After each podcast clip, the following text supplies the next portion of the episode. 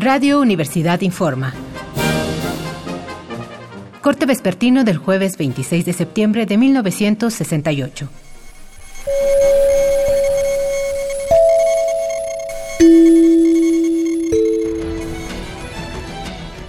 En las últimas horas, el Consejo Nacional de Huelga dio una conferencia de prensa a corresponsales extranjeros. Se realizaron varias manifestaciones de apoyo al movimiento estudiantil y fue identificado el cadáver que se encontró esta mañana en la Escuela Superior de Medicina del IPN. Le tenemos detalles a continuación.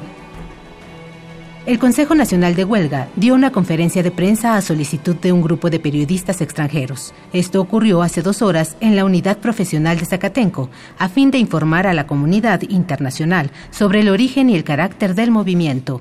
En cuanto a las manifestaciones, una de ellas se realizó en Mérida, Yucatán. Se trató de una marcha silenciosa encabezada por el rector de la universidad de esta ciudad. La policía se mantuvo a proximidad de los contingentes, pero no se registró ningún incidente. Una segunda manifestación tuvo lugar en Jalapa, Veracruz. En esta ocasión, policías y granaderos intervinieron para disolverla, golpeando a los estudiantes y usando gases lacrimógenos.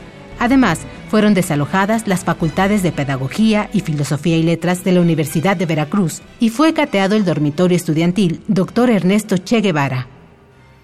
Nos informan también que en este caso, el ejército comenzó a patrullar las calles de la ciudad, por último, se nos reporta que el día de hoy se han realizado también manifestaciones de protesta en República Dominicana, Panamá y Finlandia.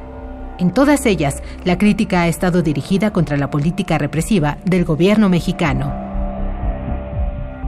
Finalmente, fue identificado el cadáver que se encontró esta mañana en la Escuela de Medicina del IPN.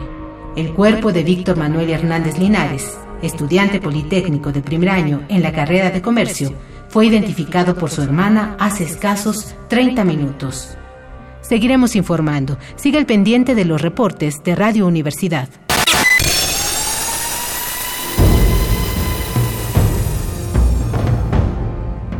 M68 50 años del movimiento estudiantil.